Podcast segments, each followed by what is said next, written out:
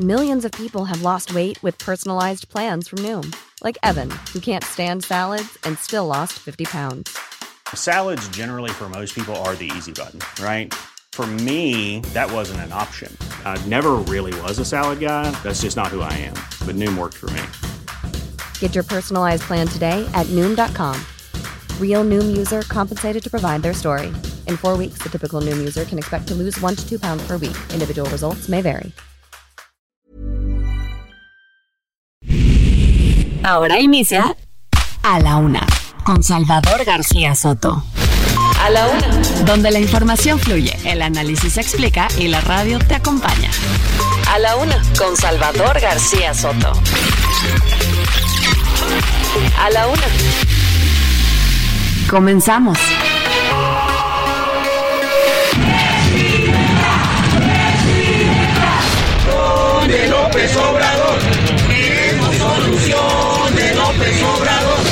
He puesto en pausa mi renuncia al PRI, a la militancia honesta, no al PRI del dedazo, no al PRI de la corrupción. También mantenemos el esfuerzo incansable para la localización de 30 personas que continúan en calidad de desaparecidas.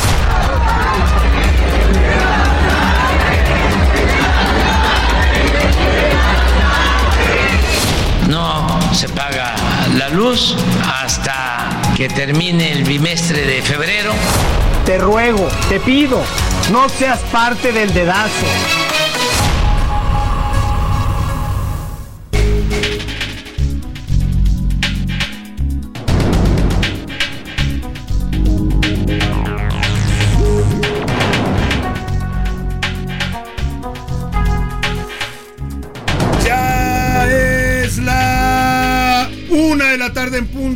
En el centro de la República y los saludamos con mucho gusto.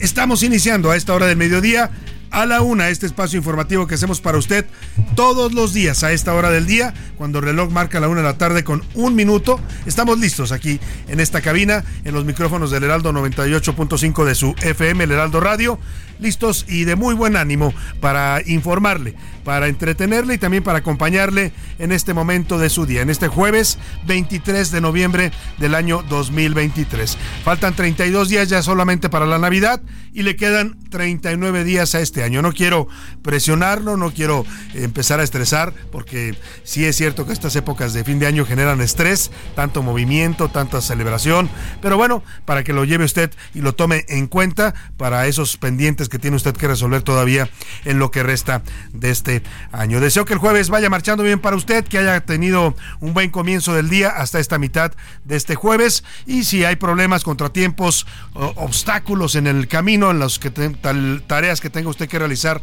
y resolver el día de hoy, ánimo, ánimo que nos queda todavía la mitad del día y un día más que le resta la semana para enfrentar y resolver cualquier situación adversa. Mucha información importante en este jueves nublado y fresco en la Ciudad de México. 18 grados centígrados la temperatura, se espera una mínima de 11. Ha estado lloviendo intensamente en el Valle de México. Ayer por la noche y madrugada volvió a llover de manera intensa y bueno, pues las temperaturas están descendiendo. Estamos, acuérdese usted ya, ante los efectos de la primera tormenta invernal que si bien ha afectado más a los estados del norte la República, donde ya se registran varias nevadas en Chihuahua, en Sonora, en Durango, en Sinaloa pues eh, sobre todo en las zonas altas de estos estados, pues también alcanza a impactar un poco acá en el altiplano. Así es que abríguese, ya veo a mucha gente en la calle aquí en la Ciudad de México. La Ciudad de México tiene mucha cultura de la, de la ropa invernal. En cuanto hace un poquito de frío, la gente saca la chamarrita, el abrigo, el impermeable, lo que sea para cubrirse. Hoy ya la gente anda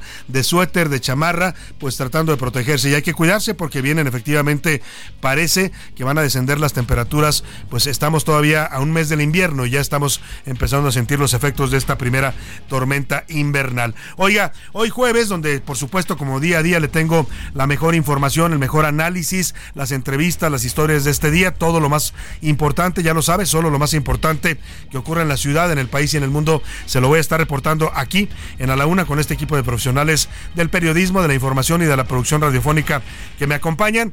Hoy jueves vamos a dedicar la música a una noble institución del Estado mexicano. Estamos hablando de la Secretaría de Marina Armada de México Hoy es Día de la Armada Mexicana, es el brazo marítimo de las Fuerzas Armadas de nuestro país y debido a su papel como baluarte del Estado mexicano y a su participación preponderante en muchos pasajes importantes de la historia de México, hoy también son una fuerza importante en el combate a la inseguridad, a la violencia, al narcotráfico. En 1991 se decretó que cada 23 de noviembre se celebre a la Marina Armada de México. Así es que las canciones hoy son de la Marina para todos los amigos que trabajan en esta noble institución. Tengo amigos trabajando ahí, les mando un abrazo afectuoso. Sin duda una de las instituciones mejor evaluadas por los mexicanos junto con el ejército. Sin duda es la Secretaría de Marina que además brinda, aparte de su labor cuidando nuestros mares y nuestra soberanía y también en materia de seguridad civil, pues también brinda eh, eh, oportunidades a muchos jóvenes mexicanos a través de sus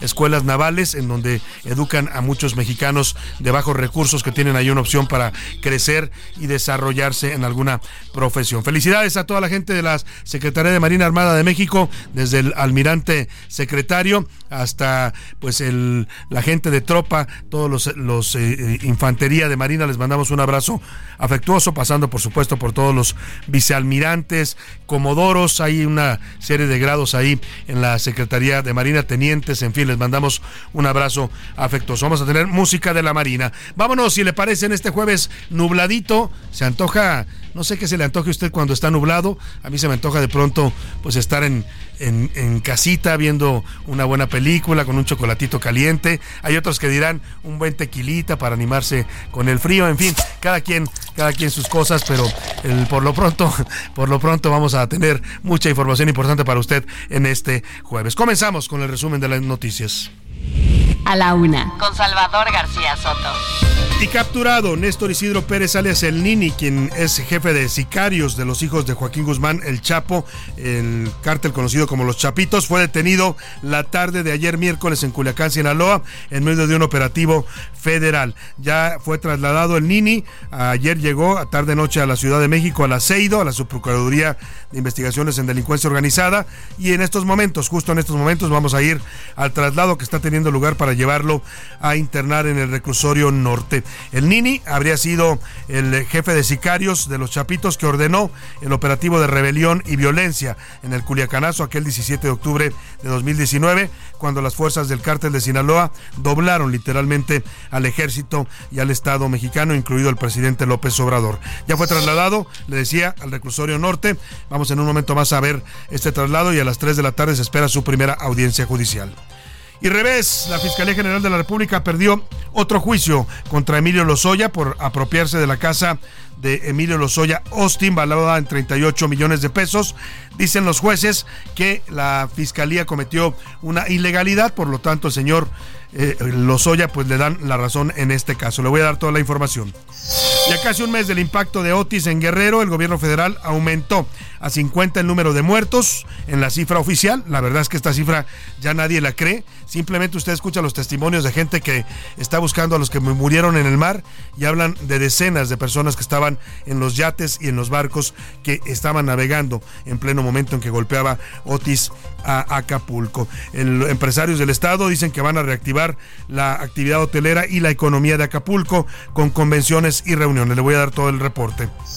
En la segunda hora de la una le voy a contar de la iniciativa que fue presentada por el partido Morena en la Cámara de Diputados. Prevé cárcel de hasta cuatro años para quien cante mal, modifique o altere la letra del himno nacional, así como quien distorsione la bandera y el escudo nacional. Oiga, parece un poco excesivo, ¿no? Si imagínense, si alguien se equivoca por nervios, ¿lo van a meter a la cárcel por eso? Bueno, pues vamos a hablar de esta propuesta de Morena. En los deportes, al aguapatos, el mexicano Patricio Howard será el piloto de reserva de McLaren para la temporada 2024 en la Fórmula 1. Además, jueves deportivo, tres juegos de la NFL por el Día de Acción de Gracias que se está celebrando en los Estados Unidos este fin de semana. Impresionante el fenómeno del Thanksgiving en los Estados Unidos. Los vuelos se saturan, las carreteras y las autopistas están llenas porque se mueven todos los estadounidenses van y vienen de una ciudad a otra para reunirse en familia celebrar esto que es una de sus festividades más importantes en el calendario eh, cívico. También dos de play-in, con lo que inicia la liguilla del fútbol mexicano, nos va a contar Oscar Mota. En el entretenimiento, Ana nos va a contar lo mejor del mundo del espectáculo, nos va a traer información sobre lo que está sucediendo en este ámbito de los espectáculos. Tenemos un programa variado con mucha información, con muchos temas distintos para estarle informando, pero también para estar comentando, dialogando y escuchando también sus opiniones. En un momento más le haremos las preguntas del día para que usted participe y haga este programa con nosotros. Vámonos directo a la información que usted debe conocer el día de hoy. Estas son las de cajón en A la Una. Una de la tarde con 10 minutos y en este momento justamente está ocurriendo el traslado de Néstor Isidro Pérez, alias El Nini, identificado como el jefe de sicarios de los Chapitos en Culiacán, Sinaloa.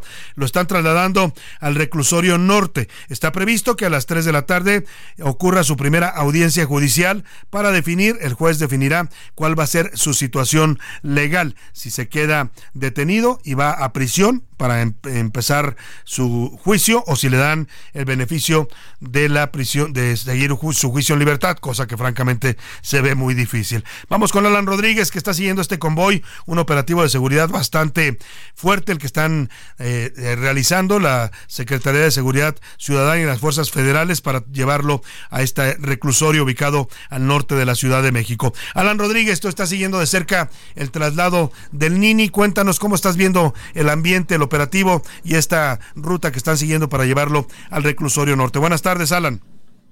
Es correcto, Salvador. Amigos, muy buenas tardes. Hace aproximadamente tres minutos acaba de ingresar a los juzgados de distrito de proceso penal federales en la Ciudad de México. Esto en el reclusorio norte. Este sujeto identificado como Néstor Isidro N., quien eh, fuera jefe de seguridad de Iván Archibaldo y de Jesús Alfredo Guzmán, los Chapitos, quien operaba en Culiacán y que, como sabemos, fue detenido y presentado el día de ayer ante el Ministerio Público Federal. Esto en las instalaciones de la Fiscalía Fiscalía especializada en materia de delincuencia organizada. Desde las 12 del día partió el convoy, son aproximadamente nueve camionetas pertenecientes a la Guardia Nacional. También podemos observar cuatro vehículos completamente blindados por parte de estas mismas fuerzas de la Guardia Nacional, los cuales realizaron un recorrido pues a bastante, eh, mm, una velocidad bastante lenta, aproximadamente a 20 kilómetros por hora. Sin embargo, elementos de la Secretaría de Seguridad Ciudadana pertenecientes a la División de Tránsito realizaron todos los cortes a la circulación a través de Paseo de la Reforma, el eje 2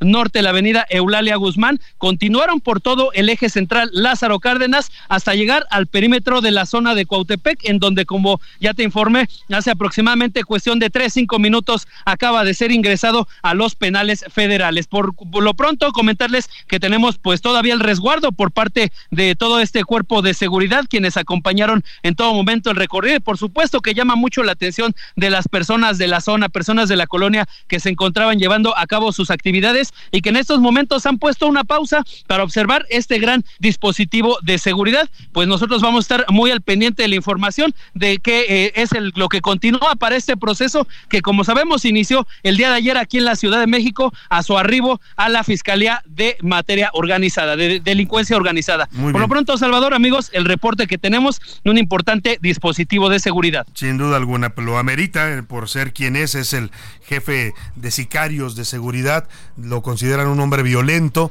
todo el que le manejaba pues la seguridad a los hijos de Joaquín Guzmán lo era, no es cualquier cosa, Alan, así es que se entiende este fuerte operativo que ya ha logrado entregar a este eh, detenido, Néstor Isidro Pérez, alias El Nini, al reclusorio norte donde comenzará, ya nos dice la audiencia judicial. Estamos pendientes contigo, cualquier cosa que suceda, Alan Rodríguez, buena tarde. Estamos al pendiente. Muy buena tarde, gracias. Oiga, importante decir que en este tema de, del cártel de los Chapitos, mucha gente piensa que con, con la detención de Ovidio Guzmán se acabaron los Chapitos o les afectó. Mira, la verdad es que no mucho, ¿eh? O sea, los líderes reales de ese cártel, los que tienen el poder y los que controlan el tráfico de drogas, sobre todo de fentanilo, que es lo que eh, hay detrás de esta detención. El, presidente estuvo, usted recuerda, la semana pasada reunido con Joe Biden en San Francisco en el marco de la cumbre de la PEC y uno de los temas que se abordaron es este. Estados Unidos está presionando cada vez más fuerte para que México dé resultados en su lucha contra el fentanilo y esta detención pues se interpreta claramente como uno de los temas que seguramente le pidieron al presidente de México en esta reunión, que empezara a darles golpes concretos a los grupos que están produciendo y exportando fentanilo a los Estados Unidos, y uno de ellos es sin duda los Chapitos, cuyos principales líderes, le decía, son eh, Iván Archibaldo, y el señor Jesús Alfredo Guzmán López. Ellos son los auténticos líderes. El señor Ovidio sí era integrante, es hermano de ellos, medio hermano, pero digamos que era el más mediático, ¿no? Se volvió famoso tras aquel fallido operativo del Culiacanazo en 2019, pero no era con mucho la cabeza principal de este cartel. Así es que es un golpe importante a los chapitos. La pregunta ahora es si ya detuvieron al jefe de escoltas, ¿cuándo van a detener pues a los chapitos, a los a las cabezas de veras de este tema, pues ahí dejamos la pregunta en el aire. Y ayer por la tarde fuerzas federales llegaron hasta la casa, una casa en la colonia Colina de la Ribera, allá en Culiacán, Sinaloa. Lograron detener al señor Néstor Isidro en medio de un fuerte operativo en el que participaron la Guardia Nacional, la Secretaría de Marina Armada de México y también el Ejército Mexicano. El gobierno de Estados Unidos ofreció una recompensa de 3 millones de dólares por el Nini. Así es que, pues vamos a ver cómo se produce este eh, tema. Manuel Aceves, allá en Culiacán, nos da la crónica de esta detención que sorprendió ayer por la tarde. Manuel, te saludo allá en la capital sinaloense. Buenas tardes.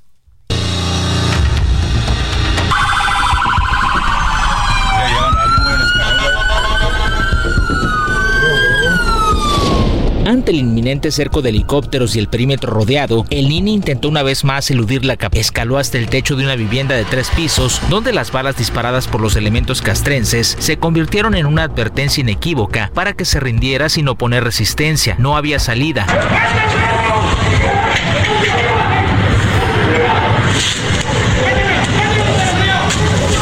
Estratega de los Jueves Negros y quien había enfrentado a los rivales de los Chapitos estaba a punto de ser detenido. A la una de la tarde con 27 minutos quedó registrado el momento de la captura en la ficha oficial del gobierno federal. La documentación revelaba la aprehensión de un individuo que no superaba los 30 años, de contextura media y destacando por su barba y bigote. Hasta el momento la información disponible indica que el Nini fue conducido a bordo de un vehículo militar blindado y trasladado por tierra hasta la novena zona militar, desde donde salió de Sinaloa directamente por vía aérea. La tarde del miércoles se compartieron las primeras imágenes de Néstor Isidro García, ya detenido en la Ciudad de México, y en estas imágenes se puede apreciar al individuo descrito en su ficha de captura, encontrándose esposado, rodeado por elementos militares que lo custodiaban. Es mi reporte desde Sinaloa, Salvador. Buenas tardes.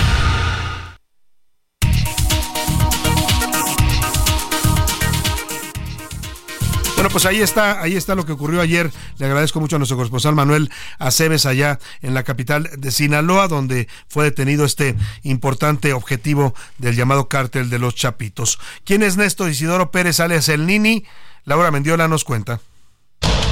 Con tan solo 31 años, Néstor Isidro Salas se logró convertir en el número 4 de la estructura de los Chapitos, luego de hacerse cargo de la seguridad de los hijos de Joaquín El Chapo Guzmán. Nacido en 1992 en el pueblo de Aguacaliente de Gárate, en el municipio de Concordia, en Sinaloa, Néstor Isidro Salas escaló en el escalafón de la escisión de los Chapitos gracias a su forma sanguinaria y vengativa de ejecutar. Según cronistas y expertos, a Néstor se le apodaba el Nini debido a que al realizar ejecuciones ni preguntaba ni dejaba vivos.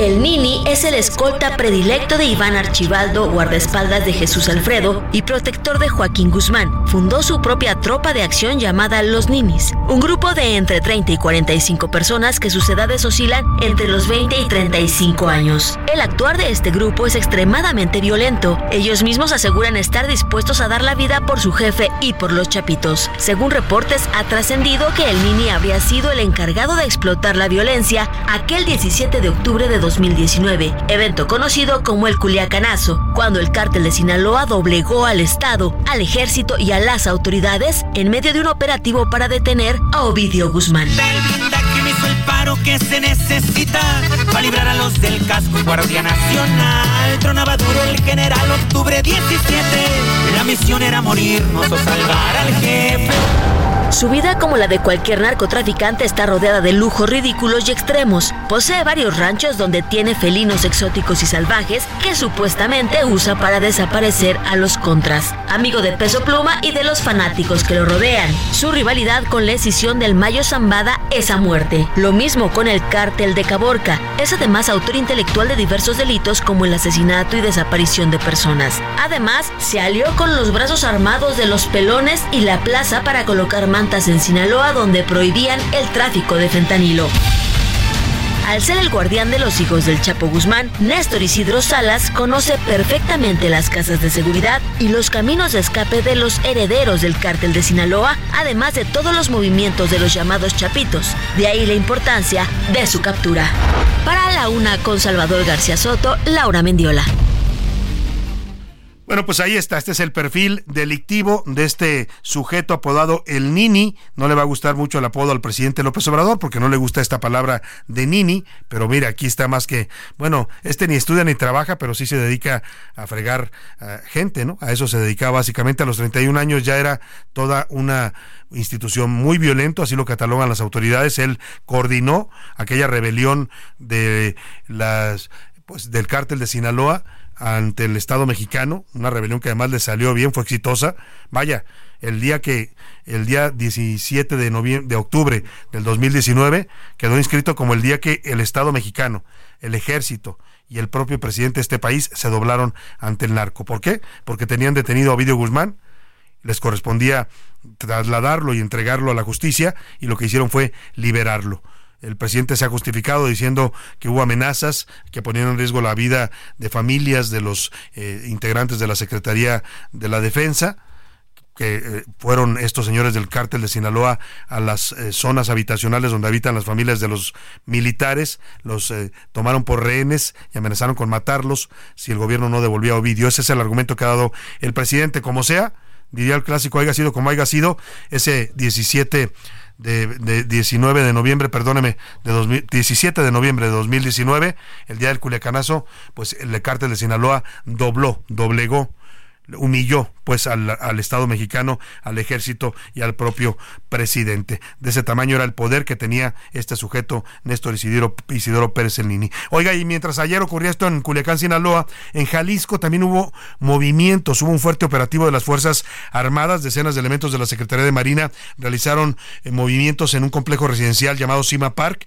en una zona exclusiva de Zapopan, allá en la zona metropolitana de Guadalajara. Trasciende que estaban buscando capturar a Audias Flores Silva, alias el jardinero, un presunto responsable de ordenar la emboscada contra un convoy militar en la localidad de Teocaltiche. Vamos con Mayeli Mariscal, nuestra corresponsal allá en Guadalajara, que nos informa. Mayeli, buena tarde.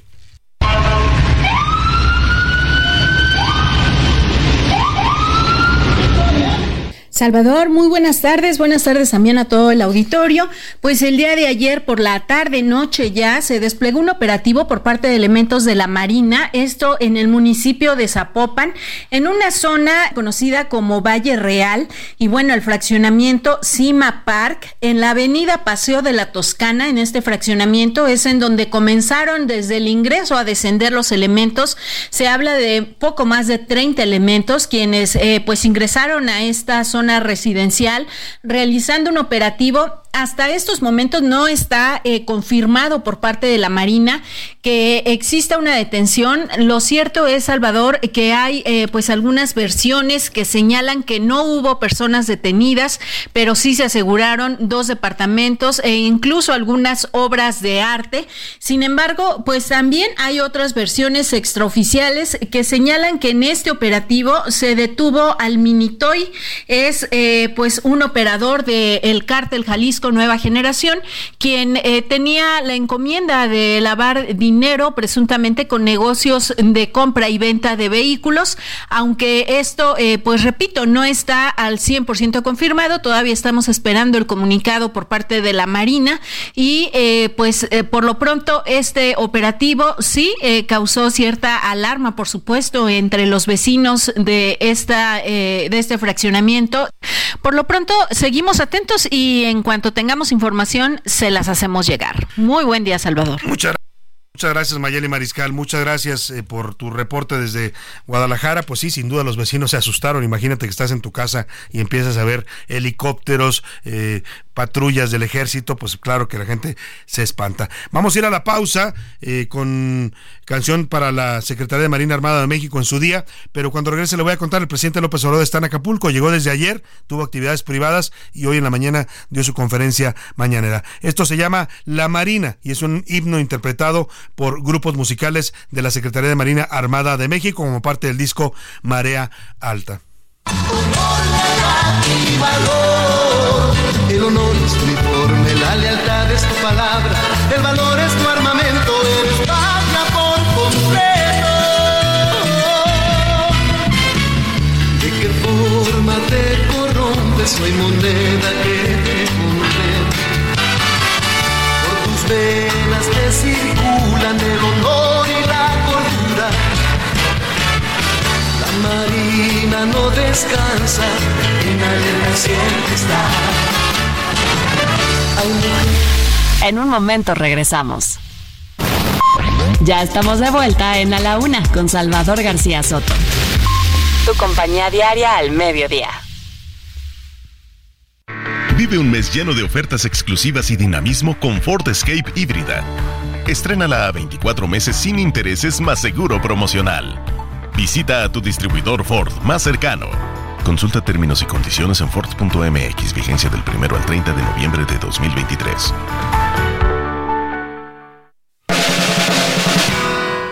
La rima de Valdés. ¿O de Valdés la rima?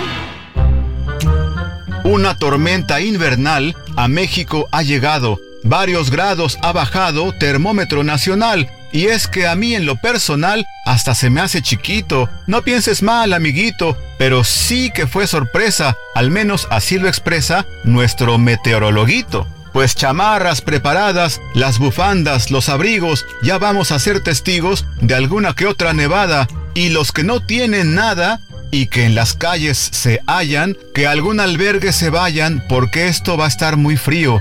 Yo del clima no me fío, que comience la batalla. En Coahuila y Nuevo León, Tamaulipas y San Luis, las nevadas en un tris, lo siento por el maíz. La cosecha lo reciente, lo mismo en Aguascalientes y también en Zacatecas. El pronóstico, tú checa, para que no se enfríe tu mente.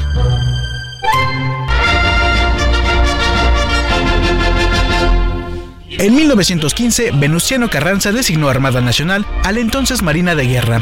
Más tarde, en 1940, se creó la Secretaría de Marina Armada de México para centralizar los asuntos nacionales del mar, salvaguardar la soberanía nacional en las costas y desarrollar la marina mercante y fomentar la pesca.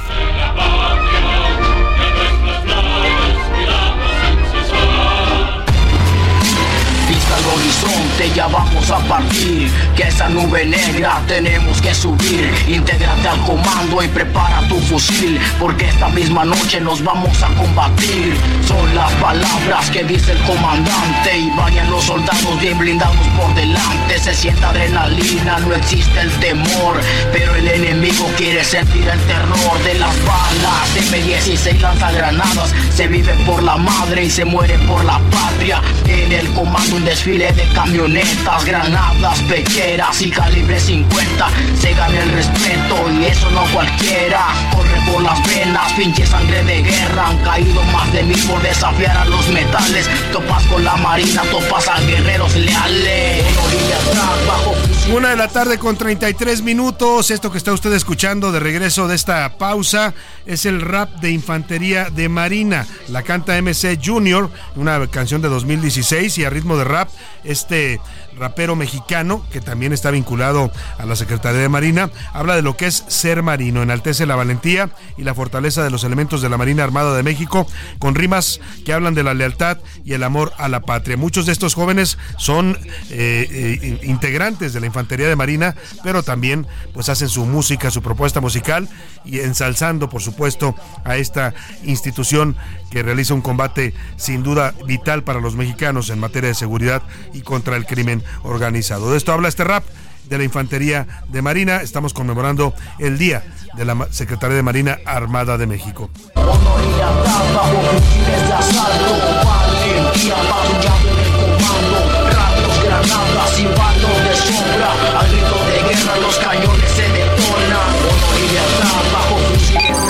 El ojo público. En A la Una tenemos la visión de los temas que te interesan en voz de personajes de la academia, la política y la sociedad. Hoy escuchamos a Luis Farias Mackay en Buscando Sentido. El ojo público. Salvador, amigos, buenas tardes. Al concepto de democracia como orden institucional para adoptar decisiones políticas, en la que los individuos adquieren el poder para decidir por medio de una lucha competitiva por el voto del pueblo, según Schumpeter, Sartori le agrega que esta, la democracia, al atribuirle el poder al pueblo, hace valer la responsabilidad de los líderes para con los liderados. El tema no es menor en nuestras actuales circunstancias. Y me explico. Si la postulación de candidatos tiene que ser por la vía democrática, y esto obliga al postulado a responder a quienes democráticamente lo postularon, ¿cómo puede responder quien no llegó por el principio democrático, sino por la cota de paridad? En su caso, Brugada, ¿a quién responde y a quién se debe? A los morenistas encuestados, y eso suponiendo que las encuestas puedan tener algún valor democrático o a los impulsores de la cuota de género, lo cual nos lleva a preguntarle a la magistrada Otarola y a sus compañeros de Tribunal Electoral si la paridad y la democracia son lo mismo. ¿Cómo responder a los que no te eligieron? Peor aún, ¿cómo garantizarles que le vas a responder si votaron en tu contra? si te repugnaron en su mayoría. Pero bueno, tal es el galimatías querido Salvador y amigos, que hemos hecho de nuestra democracia. Ni modo. Buenas tardes. A la una, con Salvador García Soto. Una de la tarde con 36 minutos y le tenemos una información en exclusiva. Usted sabe que siempre buscamos darle y anticipar la información que se va a volver noticia. Seguramente en unas eh, horas más estará circulando fuertemente esto que le voy a informar.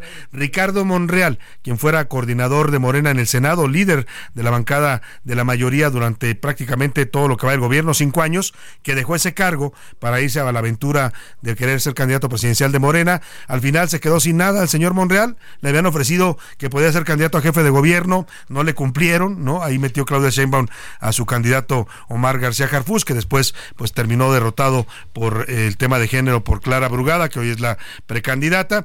Pues el tema es que Ricardo Monreal de pronto se vio en la nada y ha tomado una decisión que le puedo confirmar, va a regresar a su escaño como senador de la República. Ricardo Monreal estará está solicitando ya este fin de semana su reincorporación como senador. ¿Tiene ese derecho?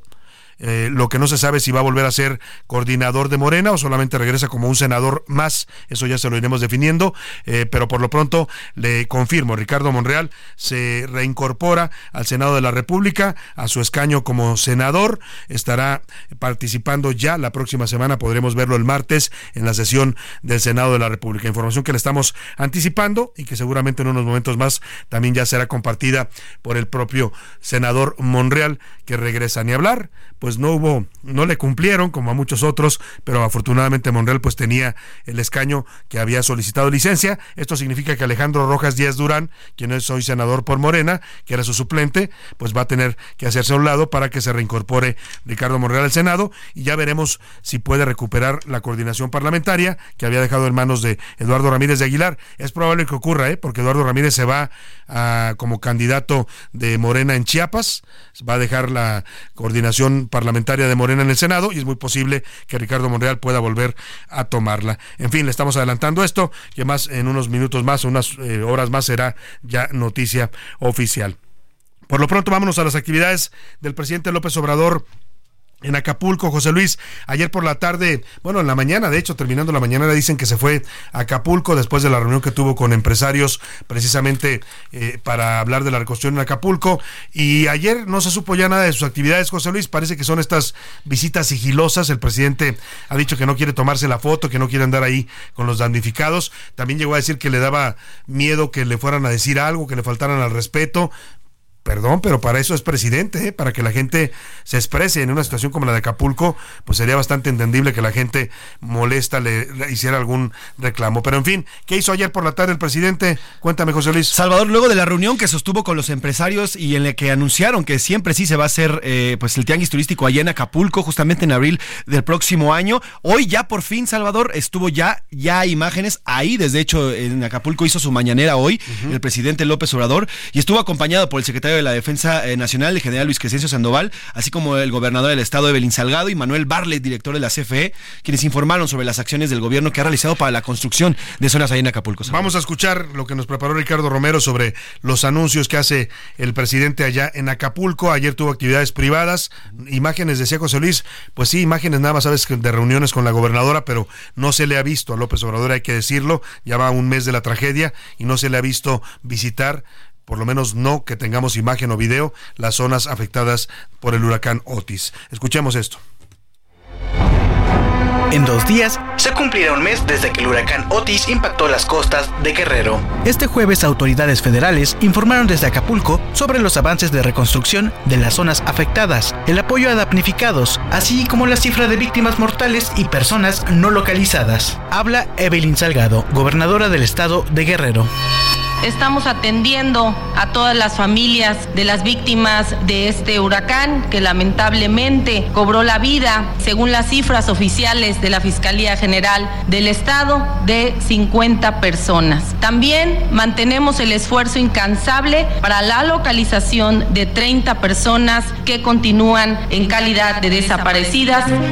Con el fin de dar seguimiento al plan DN3 y mantener la seguridad, al día de hoy los municipios de Acapulco de Juárez y Coyuca de Benítez cuentan con la presencia de más de 10.000 elementos de las Fuerzas Armadas y la Guardia Nacional. Habla el general y secretario de la Defensa Nacional, Luis Crescencio Sandoval.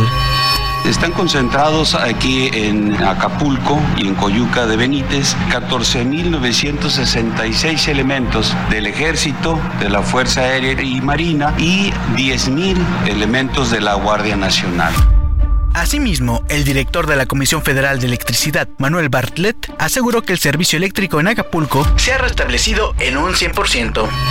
Se restableció el 100% del suministro eléctrico. De 2.084.850 usuarios totales afectados en Acapulco, el 98% ya está utilizando el suministro. Por otro lado, pobladores se manifestaron afuera de las instalaciones de la base naval de Acapulco, donde este jueves el presidente López Obrador realizó su conferencia matutina. Los inconformes exigieron soluciones para hacer frente a las problemáticas que dejó el paso del huracán Otis.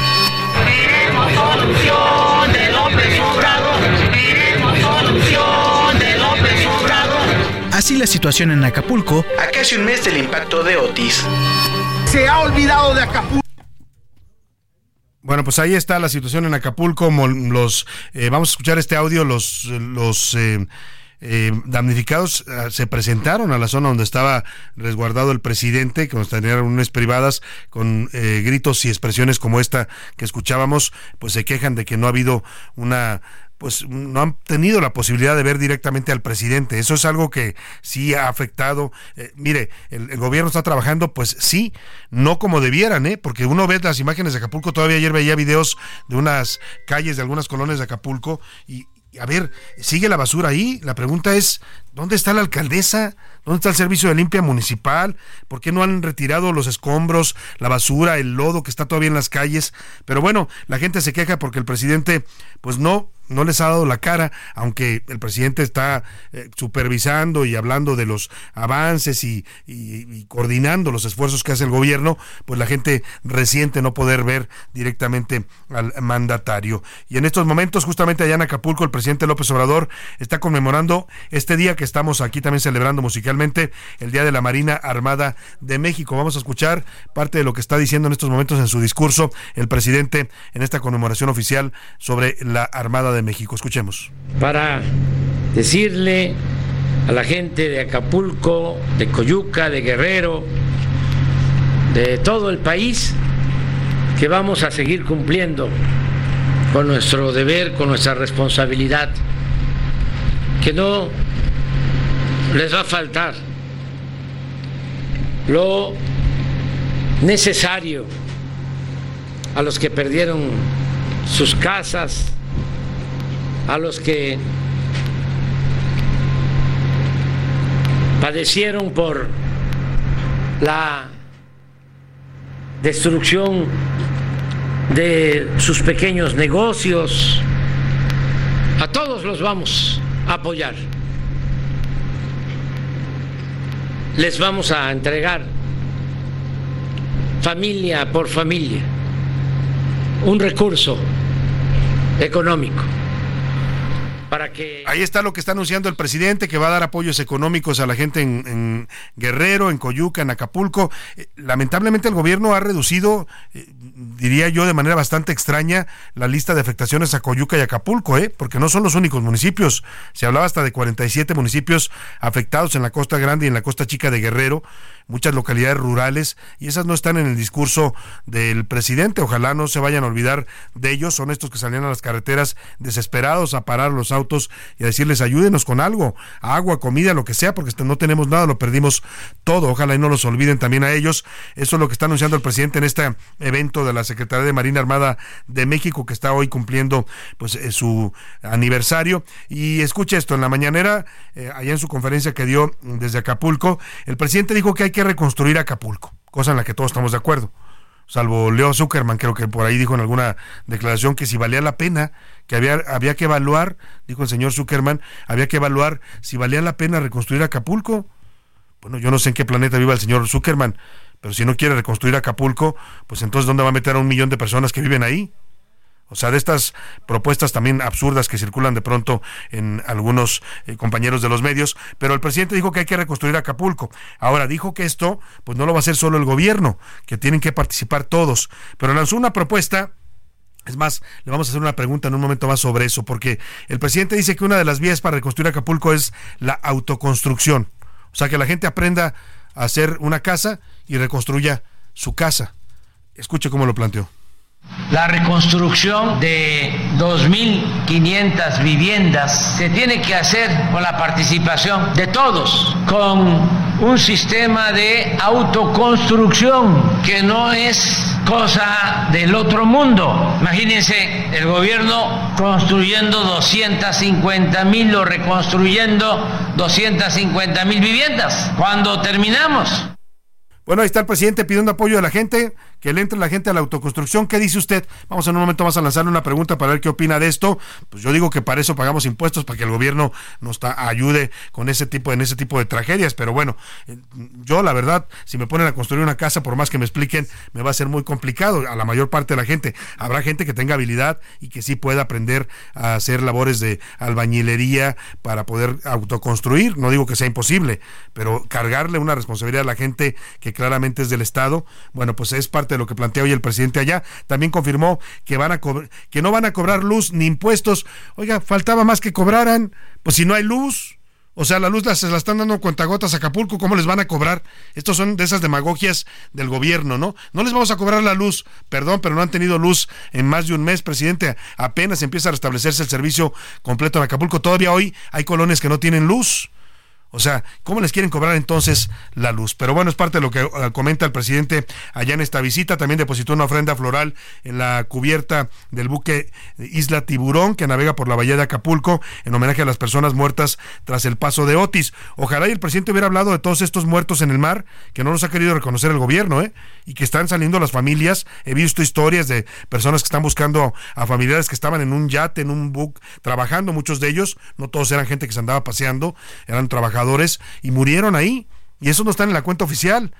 Y el presidente se ha negado a reconocer pues que hay más muertos de los que ha reconocido oficialmente su gobierno. Bueno, pues en este contexto el Papa mandó un eh, mensaje a los damnificados en Acapulco, el Papa Francisco, digo que sé lo que están sufriendo ustedes, les dijo y estoy cerca y pido por ustedes que se puedan levantar y renacer. Escuchemos. amigos, sé lo que están sufriendo ustedes en Acapulco sé la destrucción acá, lo que sucedió. Simplemente estoy cerca de ustedes. Estoy cerca y pido junto con ustedes que se puedan levantar, rehacer y mostrar así la fibra que tienen de reempezar. Rezo por ustedes. Que Dios bendiga. Están las bendiciones y los deseos que les manda el Papa para que renazca Acapulco y su, eh, su gente y su actividad. Vamos a platicar sobre esta captura que le informamos eh, ocurrió ayer por la tarde, importante sin duda, el golpe a uno de los eh, pues lugartenientes del cártel de los Chapitos, era el que manejaba los sicarios, era un hombre a pesar de su juventud, con un largo historial criminal violento, se le considera el organización, organizador de aquella rebelión el día 17 de octubre del 2019, cuando el famoso Culiacanazo. Para hablar del tema, hago contacto con el doctor Javier Oliva Posada, profesor investigador de la Facultad de Ciencias Políticas y Sociales de la UNAM, así como especialista en crimen organizado y además eh, también eh, orgullosamente colaborador de este espacio con su ojo público de poder nacional que usted escucha todos los lunes. Querido doctor Oliva, muy buenas tardes. ¿Cómo está? ¿Qué tal, Salvador? Buenas tardes, muchas gracias por el espacio y saludos al equipo en cabina y al auditorio también. Doctor, ¿qué tan importante es esta detención que realiza ayer el ejército, las Fuerzas Armadas y también si esto se inscribe pues en las presiones que hemos visto de Estados Unidos para que el gobierno de México pues dé, golpes más concretos en su lucha contra el fentanilo? Un, un criterio importante, Salvador, para, para conocer el, el nivel de la detención de este o de otros cabecillas es el monto de la recompensa que ofrecen eh, las autoridades de Estados Unidos por su detención, en este caso eh, acusado también de producción y tráfico de fentanilo a Estados Unidos, de 3 millones de dólares. Entonces estamos hablando de un eh, jefe de la delincuencia pues que tiene una eh, una importancia dentro de esta estructura y que por lo mismo representa una buena noticia para para lo que significa la lucha del gobierno mexicano contra el tráfico de drogas. Ahora, eh, doctor, eh, pues eh, está muy bien que capturan a un, a un narcotraficante de este nivel, un jefe de sicarios, pero uno pensaría que también pues se tendría que ver la detención de las cabezas, ¿no? Hablamos todavía de dos hijos de Joaquín Guzmán Loera, que son los auténticos líderes de este cártel. Sí, indudablemente que además, si vemos los resultados de las entrevistas tripartitas entre los, presidentes de China, México y Estados Unidos, pues evidentemente eh, es una muestra desde mi punto de vista eh, de la pues de la importancia que tiene el, tráfico del fentanilo y el consumo en los Estados Unidos. Ahora, es, y tú lo sabes bien, Salvador, como eh, las coberturas que has hecho a lo largo de estos años sobre el tema del tráfico de drogas, pues la, la detención de un delincuente de este tipo siempre será una buena noticia, ¿no? Indudablemente no, pues siempre está sujeto a especulaciones en qué momento, en fin, pero siempre será una buena noticia desde mi punto de vista. Sin duda alguna. ¿Cree que esto eh, pues sea un golpe, pueda por lo menos debilitar a esta organización que es claramente uno de los objetivos centrales de Estados Unidos en esta lucha contra el fentanilo? Bueno, sí, indudablemente en esta, eh, recordemos que también el tema del fentanilo está siendo utilizado por eh, la campaña de Donald Trump para también eh, hacer manifiesto su, su persecución, digámoslo así, en contra de los de los mexicanos y su xenofobia. él está amarrando o está vinculando el tráfico de drogas con el, en lo que se refiere a, al, tráfico de, ilegales o, en todo caso la migración de mexicanos a los Estados Unidos de manera irregular. Entonces, eh, no dejemos de, lado esta variable electoral porque, eh, o, eh, en el caso de los Estados Unidos, porque sí está jugando un papel importante en la campaña de ese país. Sin duda alguna, sin duda alguna. Doctor, aprovechando que lo tenemos en la línea, quiero preguntarle también de este, pues este ataque pirata que ocurrió por parte de la organización de los UTIs de Yemen a un barco en alta mar en el que había dos ciudadanos mexicanos que están en calidad todavía de rehenes de este grupo radical. ¿Ha hablado usted también al respecto, doctor? ¿Cómo ve esta situación? Bueno, eh, está interviniendo el gobierno mexicano, está en particular con el gobierno de Arabia Saudita para el rescate de estos dos eh, marinos mexicanos, pero que eh, no, no se trata de un grupo de terroristas, es un es un ejército que está sublevado en esa en ese país en Yemen, Salvador. Es un ejército, una fuerza armada, pues rebelde, no digamos, en, en Yemen. Sí, sí, es, eh, recordemos que hay una guerra civil en Yemen y no es un grupo terrorista, es un ejército irregular si quiere, pero es un ejército. Sí, que además le declaró ya como tal la guerra a Israel en todo este contexto del conflicto en Medio Oriente. Finalmente, doctor, nos queda un minuto y le quiero preguntar su opinión sobre esta conmemoración del día de hoy. Estamos conmemorando el Día de la Secretaría de Marina Armada de México, una institución pues fundamental para los mexicanos, sin duda. Sí, hoy es el Día de la, de la Armada y pues es una de las instituciones fundamentales del Estado mexicano y pues ahora pues justamente en el caso de Guerrero estamos observando el apoyo a la población gravemente afectada como escuchábamos en la nota introductoria. Pues muchas gracias doctor, como siempre un placer, eh, un gusto saludarlo y conversar con usted. Gracias, a ti, Salvador. Saludos y estoy pendiente. Es el doctor Javier Oliva Posadas, profesor investigador de la Facultad de Ciencias Políticas y Sociales de la UNAM y también especialista en crimen organizado. Oiga, vamos a ir a la pausa. Se nos fue rapidito esta primera hora, pero tengo mucho más para usted. Información, historias, noticias, entrevistas en la segunda parte de A la Una. Y vamos a despedir esta hora con el himno de las Águilas de la Armada de México. Este himno está dedicado, es un himno militar, a las Águilas Defensoras de la Patria. Yeah.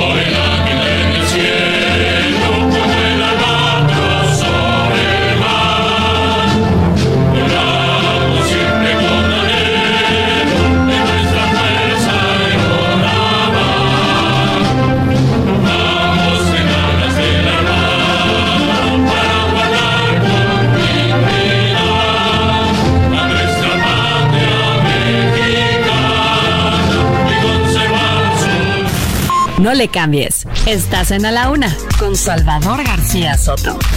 Información útil y análisis puntual. En un momento regresamos. Ya inicia la segunda hora de A la Una con Salvador García Soto. A la Una, donde la información fluye, el análisis se explica y la radio te acompaña. A la Una con Salvador García Soto. A la Una Comenzamos. Ya está aquí el tren Maya, la obra ferroviaria en construcción más grande del mundo. Está aquí con más de mil kilómetros que conectan cinco estados, Chiapas, Tabasco, Campeche, Yucatán y Quintana Roo. Está aquí para que visites a tus seres queridos, lleves a vender tus productos a otras ciudades, transportes mercancía de tu negocio y conozcas la riqueza milenaria y natural del sureste.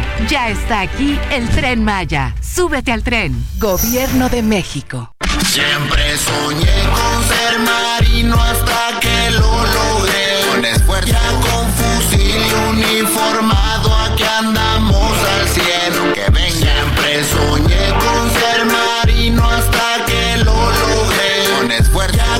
fusil uniformado, aquí andamos Que Soy un infante de marina, del mero sexto batallón, y aquí andamos con orgullo defendiendo la nación. Mi sueño que era el más grande y ahorita lo estoy cumpliendo. Ser parte de la armada lo traía desde pequeño. Me salí del rancho, pero para cumplir mi meta, aunque muchos criticaban, les dejé la boca abierta. Me fui a Puerto Peñasco, fue donde me contraté y hasta la fecha me miran aquí laborando al 100. Mi caborca soy nacido 100% sonorense. Me llamo Marco Enrique, si no le temo a la muerte, dudando jalando en la institución más cuerda. Arriba de las grises, puro elemento de guerra. Que lo llevo presente que un día puedo morir. Nunca les daré ese gusto de mirar que me rendí. Detonando mi fusil, le daré hasta donde tope. Si me gusta la acción, por eso porto el Siempre soñé con ser marino. Ya Son las 2 de la tarde en punto en el centro de la República y es un gusto de verdad saludarlo a esta hora del mediodía porque estamos iniciando ya la segunda hora de a la una y también, también la tarde de este jueves, jueves 23 de noviembre. Tenemos mucha información todavía para compartirle en esta segunda parte del programa. Ahora le voy a adelantar algunos de los temas que le tenemos preparados, pero estamos regresando por lo pronto con este, esta canción que se llama El Rap del Infante de Marina. Es el señor Mr. Tyson, una canción de 2020. Mire, esta es como la antítesis de los eh, con narcocorridos, ¿no? Este joven Mr. Tyson, rapero, se dedica a hacer eh, eh, raps o también corridos tumbados en donde ensalza la labor de las Fuerzas Armadas. O sea, él no le canta a los narcos, sino le canta a estos jóvenes mexicanos, soldados, infantes de marina, que pues ofrecen su vida literalmente en el combate al narcotráfico y a la violencia. Me parece un eh, le llaman rap bélico a este género eh, y bueno, me parece que es algo bastante loable. También así como le cantan algunos a los narcos, a la narcocultura, hay quienes le cantan a la parte de las Fuerzas Armadas, pues que lucha por tratar de darnos seguridad en este país que bastante falta nos hace. Escuchemos un poco más de Mr. Tyson y su infante de Marina, dedicado a este joven marino Marco Enríquez, un, un joven que siempre soñó con ser marino y que una vez que lo es, dice, no me voy a rendir y les voy a dar con todo a los criminales. Escuchemos y le cuento ahora lo que le tengo preparado en esta segunda hora de a la una. Es un orgullo para mí ser infante de marina y aquí yo no le paro pues quiero subir para arriba, quiero ser un paraca, un elemento fuspar y estoy más que convencido también lo voy a lograr. Pues mi viejo me enseñó que nunca hay que desistir, ves y lucha por tus sueños que nadie lo hará por ti, es por eso que estoy firme y mantengo posición de sobresalir en esto y aportar a mi nación. En el sexto batallón de infantería Oiga, con todo respeto prefiero esto a los narcocorridos, ¿eh? por lo menos aquí habla de jóvenes que están defendiendo por a los ciudadanos, no de los que están masacrando e intimidando a los ciudadanos como es el narcotráfico. Oiga, y hay temas importantes para compartir en esta segunda hora. Vamos a hablar de la Fiscalía General de la República que perdió otro juicio, un revés más para la Fiscalía con el caso de Emilio Lozoya Austin. Eh, resulta que el juez consideró que en la Fiscalía se apropió indebidamente de una casa de Emilio Lozoya valuada en 38 millones de pesos, por lo tanto se la van a regresar al señor Lozoya. Le voy a platicar. En esta segunda hora también le voy a contar de la iniciativa presentada por Morena. Eh, esto bastante polémico, que prevé cárcel hasta de cuatro años. Vamos lanzando también esa pregunta, José Luis. En un momento más le voy a hacer las preguntas para que usted opine y participe con nosotros. Si está usted de acuerdo con que metan a la cárcel a alguien que se equivoque al cantar el himno o le cambie pues queriendo o sin querer alguna estrofa. También incluye el respeto a la bandera y a los símbolos patrios. Vamos a hablar de esta propuesta bastante polémica. Y a temblar, agárrese, saque la chamarrita, el abrigo, lo que tenga en la mano, porque el Frente Frío número 11 y la primera tormenta invernal van a provocar un marcado descenso de temperaturas en toda la República Mexicana. En estados como Chihuahua, Durango y Sinaloa, y también Sonora, se reportan ya, incluso Nuevo León, en las partes altas, nevadas. Así es, nevadas en pleno otoño. Le voy a tener todo el reporte. Vámonos directo a la información o si le parece de una vez a las preguntas. Por aquí anda José Luis, de una vez le lanzamos las preguntas para que usted empiece a mandarnos sus comentarios y opiniones aquí en A la Una. En A la Una te escuchamos. Tú haces este programa. Esta es la opinión de hoy. José Luis Sánchez, ¿qué le preguntamos a nuestro público? Salvador, dos preguntas bastante polémicas. La primera, ella es el presidente aseguró este jueves, ya se los informamos, que una de las medidas para la reconstrucción allá en Acapulco es la autoconstrucción, dejando prácticamente a la población a cargo de la construcción de sus propias casas. Salvador, ya lo platicamos y ya le informamos. Y le preguntamos en esta tarde qué opina de que el presidente haya propuesto que los mismos acapulqueños sean los que reconstruyan sus propias casas. Bueno, las respuestas que proponemos: A, sí, se puede aprender y reconstruir nuestras propias casas. B, no, el gobierno debe reconstruirlas.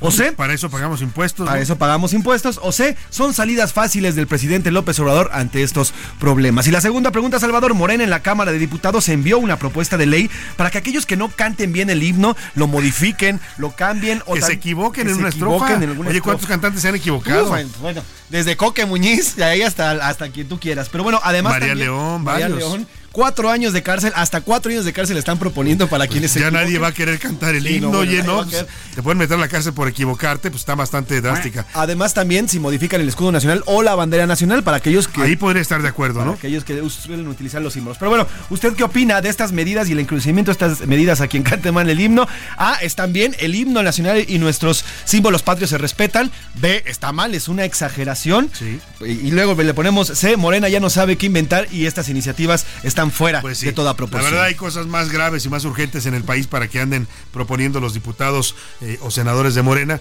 que estas cosas que francamente suenan como pues a ocurrencias. Pero bueno, ahí están las preguntas 5518 41 51 99. Márquenos y contáctenos en nuestro número de WhatsApp, denos sus comentarios por texto por voz. También nos puede contestar en Twitter. Vamos a subir en este momento las preguntas también a nuestra cuenta de arroba S. García Soto. Y vámonos directo a la información. En la Cámara de Diputados, la bancada de Morena propuso, lo que ya nos contaba José Luis y parte de lo que le preguntamos, una iniciativa de ley que busca reformar la ley, la llamada ley de los símbolos patrios, para endurecer las sanciones que se apliquen a quien le falte el respeto al himno nacional, a la bandera y al escudo también nacionales. Entre las penas que propone por estas faltas contemplan cárcel de hasta cuatro años y multas que podrían alcanzar los dos millones de pesos. Ricardo Romero nos cuenta de esta iniciativa.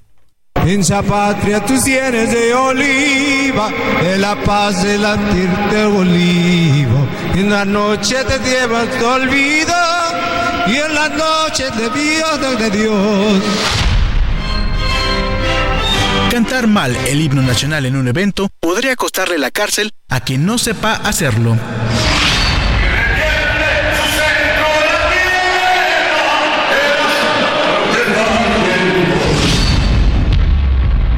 El grupo parlamentario de Morena, que es mayoría en la Cámara de Diputados, presentó una iniciativa para homologar la pena de cuatro años de cárcel para aquellas personas que no respeten el himno nacional y a quienes distorsionen la forma o colores de la bandera de México.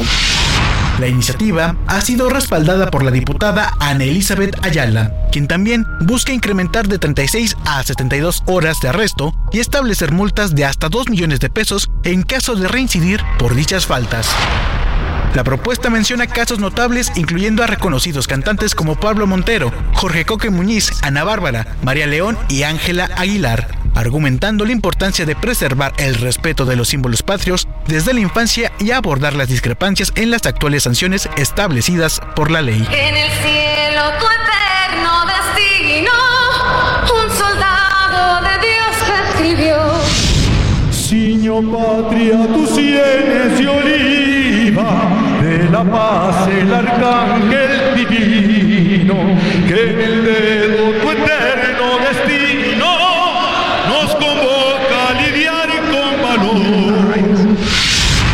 de acuerdo con el artículo 191 del Código Penal Federal, el ultraje al escudo o pabellón nacional pueden resultar en una pena de seis meses a cuatro años de cárcel y multas de entre 50 y 3 mil pesos según el criterio del juez.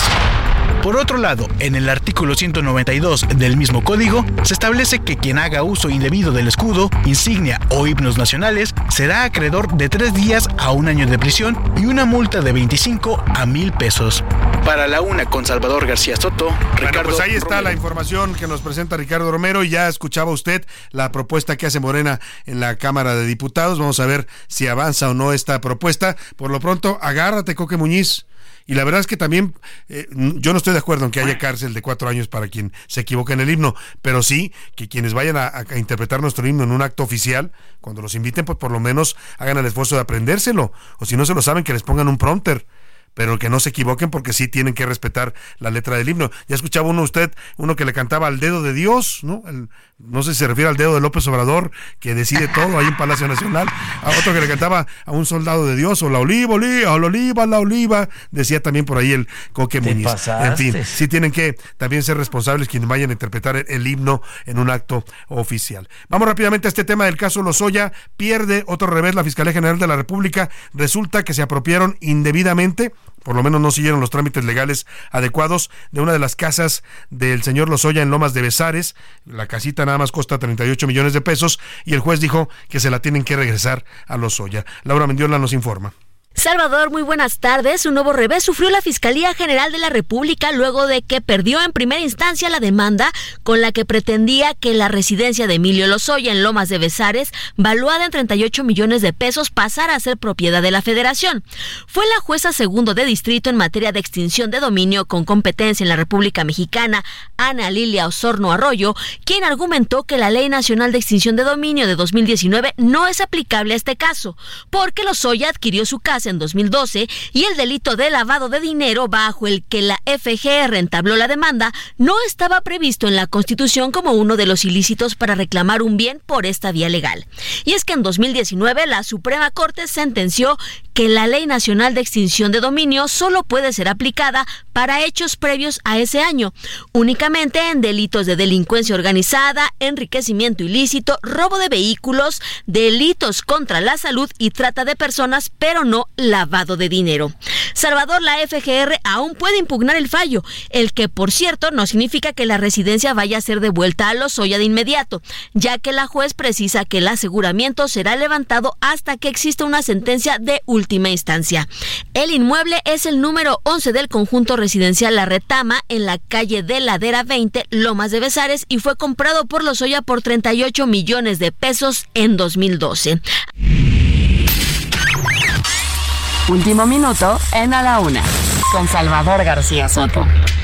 Rápidamente, José Luis Sánchez, ¿qué nos tienes de último, último minuto? Un mensaje, Salvador, que sale de- desde directamente de la Casa Blanca y firmado por el señor Joe Biden, en el cual le agradece al presidente López Obrador la detención del, eh, del Nini. Quiero agradecer, dice el documento, el presidente, eh, al presidente López Obrador, al ejército y a las fuerzas especiales mexicanas por ca- capturar eficazmente al Nini y expresar nuestro agradecimiento por los valientes hombres y mujeres de las fuerzas de seguridad mexicanas que llevaron a cabo esta exitosa operación para detenerlo. Bueno, hace un resumen el presidente Biden y al final que agradece directamente al presidente López Obrador la detención del Nini. Lo cual confirma lo que habíamos dicho. Esto es parte de lo que se habló seguramente y se acordó en esta reunión bilateral que tuvieron la semana pasada en San Francisco, en el marco de la cumbre de la PEC, los presidentes de México y Estados Unidos. Vámonos a los deportes. A ver qué nos trae el señor Oscar Mota. Los deportes en A la Una, con Oscar Mota. Señor Mota, bienvenido. Mi querido Salvador García Soto, amigas y amigos, hoy un gran día para ganar un día deportivo importante en los Estados Unidos, pero también aquí en México, porque se juega el Día de Acción de Gracias, el Thanksgiving Day. El supertazón, ¿no? Pues básicamente ¿O ya... qué es como le llaman el...? Lo llaman así porque, obviamente por la parte importante de celebración de las familias, Sí. pues son juegos prime time. Toda la gente o mu- grandes aficionados están viendo todo el día partidos de fútbol además es un americano. día totalmente familiar, quizás mucho más que la Navidad. Correcto. Para los estadounidenses, el día familiar por excelencia es el. Thanksgiving. Así, así es como tenemos que entenderlo. Hay tres partidos y aquí la gran pregunta para los amigos aficionados de la NFL, ¿por qué siempre juegan los Vaqueros de Dallas y los Leones de Detroit este partido? Escuchemos. La tradición de jugar fútbol americano en Día de Acción de Gracias data desde 1876, cuando las universidades de Yale y Princeton jugaron partidos conmemorativos hasta 1881. Años después, el 25 de noviembre de 1920, los pros de Akron derrotaron 7-0 a los Bulldogs de Canton. Esto fue el primer partido profesional en Día de Acción de Gracias. En 1934, George Richards compró a los Spartans de Portsmouth y se los llevó a la ciudad de Detroit. Inmediatamente buscó quitarle fanáticos a los Tigres de las grandes ligas y programó un juego en Día de Acción de Gracias. El resultado, un éxito rotundo para su bolsillo. Pasaron más de 30 años para que otro equipo buscara los reflectores de Thanksgiving. Fue entonces cuando el dueño de los entonces jóvenes vaqueros de Dallas, Tex Trem, buscó colocar a sus Cowboys entre los equipos más vistos de la Unión Americana. Por ello, peleó por jugar también en Día de Acción de Gracias, pero con una innovación. Incluyó un grupo de animación diferente a lo presentado en la época, las Vaqueritas de Dallas. Gracias, señor Strem. Así pues, Detroit y Dallas juegan siempre en esta fecha gracias a que sus entonces dueños buscaron crear una tradición, misma que la NFL ha respetado y en la que se incluyó al integrar un tercer partido desde el 2006. Ahí está, mi querido Salvador. A ver, detalles entonces importantes. Ahorita está ganando Green Bay, por cierto, al equipo de eh, Detroit. Está ganando 29-14. Queda el último cuarto. A las 3.30 de la tarde, Vaqueros de Dallas contra Washington. Y a las 7 de la noche, Seattle contra San Francisco. Partidos importantísimos. Pero además, querido Salvador, y esto es importante porque es una innovación de Estados Unidos, de la NFL, la liga más vista, la que más genera. Porque ellos, a ver, dicen, ok, ya tenemos el Thanksgiving, donde todo mundo nos ve. Ya, ya jugamos partidos en Navidad. Ya jugamos partidos en 31 de, de- de diciembre. ¿Qué nos falta? Mañana es el Black Friday en Estados Unidos. Ay, el Black Friday. Donde son verdaderos descuentos, ¿no? Y se hacen obviamente todas estas marejadas de ventas y demás. Pues mañana, por primera ocasión en la historia de la NFL en más de 100 años, se va a disputar un partido precisamente llamado Black Friday, donde estarán involucrados los Delfines de Miami. Entonces, pues se espera un exitazo porque además será una revolución, porque ahí en Estados Unidos la transmisión, mientras uno estará viendo el partido, pues obviamente te saldrá, compra no sé qué, metes Claro, el código. ofertas, pum. ¿no? Claro. Que además son súper ofertas en Estados Así Unidos. es. Mira, ya este buen fin, este que pasó en México y que acaba de concluir, la verdad es que se vieron buen, mejores Aléjame ofertas. de ¿eh? eso, Salvador. Aléjame de eso, por se favor. vieron mejores ofertas. ¿eh? Hay gente que habla que en varias tiendas había hasta 50, 70%. Dios mío. pero en Estados Unidos tú llegas y encuentras 80, 90% en las tiendas de ropa. O sea, un, Descuentos reales, ¿no? Claro, Sí, muy sí, sí. fuertes, la verdad. Y los comercios aprovechan para sacar todos sus saldos. Entonces realmente rematan la mercancía. Y Todo un fenómeno, ¿no? Lo Y a eso sí le pones NFL, increíble. Pues. Cierro con el tema de play-in, porque hoy se juega entonces el inicio de liguilla. Será San Luis contra León y Santos contra el equipo de Mazatlán. A ver, les explico rápidamente los amigos de qué trata este play-in. Es un partido a un juego. Entonces, el que gane de Atlético San Luis y León, ojo, el que gane, pues ya calificó a la siguiente ronda.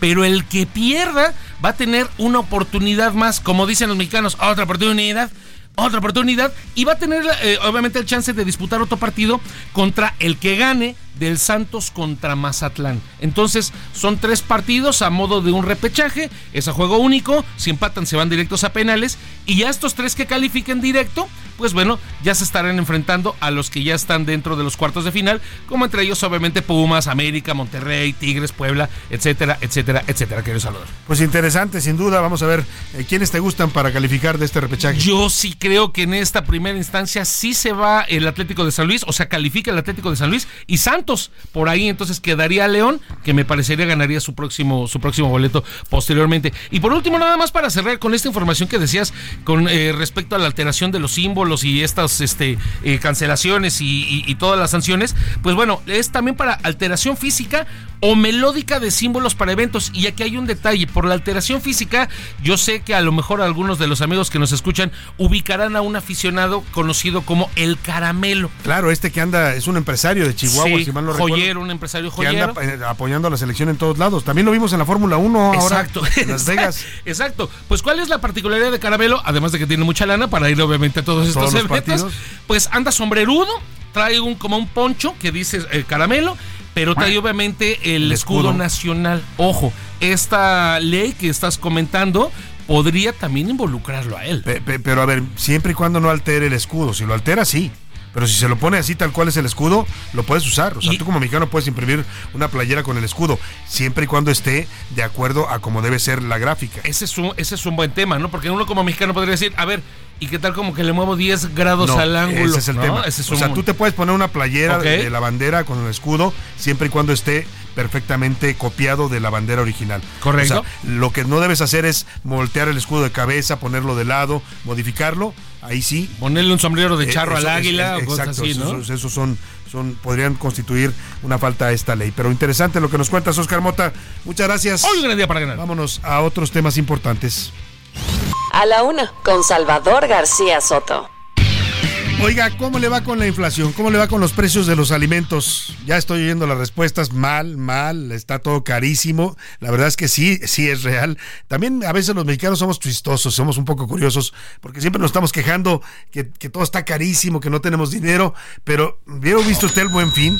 Las escenas en los centros comerciales. No llegamos todavía al nivel de estas escenas que se ven hoy y mañana en los Estados Unidos en el llamado Black Friday. Le digo hoy porque comienzan desde la noche de hoy. O sea, los centros comerciales, hay centros comerciales que abren toda la noche y hay gente que se va a cazar ofertas toda la noche hasta la amanecer de mañana y agarran ofertísimas muy, muy buenas. Aquí en México no llegamos todavía a ese nivel, pero ya se vieron escenas bastante fuertes. Incluso por ahí en redes sociales vi que en un Costco, en estas tiendas, eh, eh, supermercados gigantes que son de Estados Unidos, eh, eh, hubo una pelea de dos sujetos por un pastel. Había pasteles en ofertas y como no sé si ya se estaban acabando, pero se agarraron a golpes y decían que eran por pasteles. Y justamente hablando de este fenómeno que es el Black Friday y todo este fin de semana del Thanksgiving, que moviliza cantidad de personas en los Estados Unidos, es el día que más vuelos hay de avión en el territorio estadounidense, el día que más gente se mueve por tierra, un día familiar por excelencia, una fecha importante en el calendario cívico para los estadounidenses. Y vamos justamente a Estados Unidos con el periodista Eduardo Campos, que desde allá nos reporta cómo está el ambiente en este Thanksgiving, este fin de semana largo para los estadounidenses. Querido Lalo, te saludo allá en el estado de Texas. ¿Cómo estás? Buenas tardes. Salvador, ¿cómo estás? Muy buena tarde. Efectivamente, este es el fin de semana ya con el que se da inicio a toda la temporada invernal, a toda la temporada de fin de año. Hoy es la celebración más importante, sin duda, eh, aquí en los Estados Unidos, el día de dar gracias donde pues bueno no puede faltar el pavo el cranberry la, la salsa de cranberry eh, las papas. Hoy hoy es una comida opípara en todas las mesas en todas las casas y es una fecha muy familiar Salvador. Por eso que tú decías precisamente de que es cuando se registran más vuelos. Sin duda incluso ya hay estadísticas de que en todo el año incluso eh, incluyendo Navidad Salvador este es el día en que más personas se trasladan. No nada más no nada más por avión no nada más por carretera sino que aquí el ferrocarril también es una alternativa importante el camión es otra alternativa importante los Greyhound. Entonces pues bueno todo el mundo se traslada los precios de los boletos eso sí de todos los transportes son eh, los más altos también de toda la temporada y tienes que haber hecho tu compra con, con anticipación porque difícilmente lo podrás hacer eh, con unas cuantas horas de anticipación. Y bueno, ¿qué es lo que pasa? Mira, Salvador, aquí... Eh, tradicionalmente el día, el Black Friday, el día de mayor reducción en los precios de todos los productos que están comercializándose empezaba normalmente el viernes muy temprano, pues ahora ya se ha recorrido estas fechas, Salvador, y ya empiezan desde la tarde eh, y en algunos lugares que, bueno, tratan de respetarlo, al primer minuto de las 12 de la noche empiezan y sí son, sin duda, eh, importantes los ahorros y eh, en los precios que regularmente se ofrecen. Y bueno, ya la gente empieza a preparar todo lo que es eh, para Navidad, Christmas y, el Año Nuevo, Salvador. Aquí es una fecha importante y sobre todo muy familiar, muy familiar y ahora con una temperatura muy baja, Salvador. Eh, están entrando frentes fríos tanto por el Golfo como el Pacífico aquí en, en, los Estados Unidos. ¿Y qué es lo que está pasando? Pues bueno, eh, las temperaturas han bajado y eso nos da todavía mayor sensación, mayor eh, idea de que ya estamos definitivamente trepados en la época de, de, fin de año. Pues, querido Lalo, te mando un abrazo, cuídate, te escuchas un poco ronco por lo que dices, las temperaturas están descendiendo fuerte allá en la Unión Americana. Pues hay que hay que cuidarse, mi querido Lalo, te mando un abrazo y muchas gracias por este y feliz día de gracias a Igualmente, todos, Salvador. también para ti, muchas gracias. feliz día de acción de gracias allá en los Estados Unidos. Vámonos a la pausa con esto que se llama Himno de las Fuerzas Especiales de la Armada de México. Este himno está basado en la canción patriótica estadounidense Balada de las Boinas Verdes y con el tiempo la Armada Mexicana lo ha ido adoptando como propio.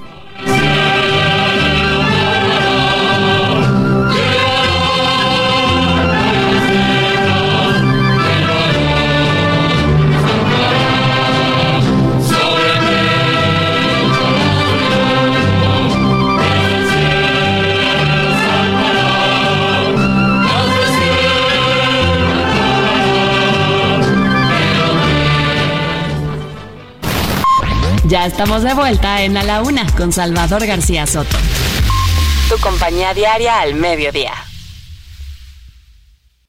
Aprovecha un mes lleno de ofertas exclusivas y experiencias únicas con Ford Territory. Estrénala a 24 meses con tasa de 9.99% y seguro sin costo. Visita a tu distribuidor Ford más cercano.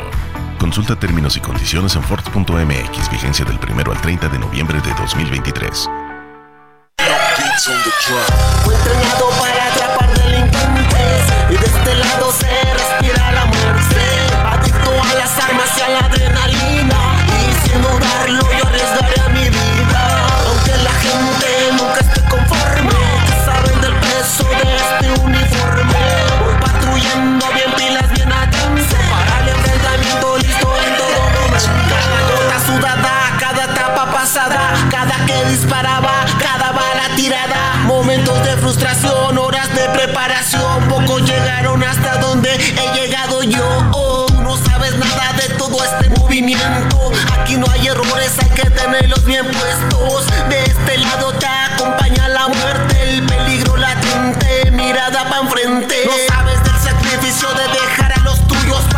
tarde con 31 minutos. Seguimos a ritmo de rap, el llamado género del rap bélico, que es un rap que habla pues eh, de que ensalza más bien la labor de las Fuerzas Armadas en el combate a la delincuencia organizada. Se llama Fui entrenado, lo canta S. Gorrix, es de una canción reciente de 2023. Y este rap cuenta cómo es que a los elementos de la Marina, el Ejército y la Policía los entrenan para defender a nuestro país con base en disciplina y momentos complicados. Habla de cómo logran sus objetivos, incluso aunque la gente y su familia no entienda a veces lo duro de su profesión. Fui entrenado, una canción que ensalza la labor y la preparación de nuestras Fuerzas Armadas en este Día Nacional de la Marina Armada de México.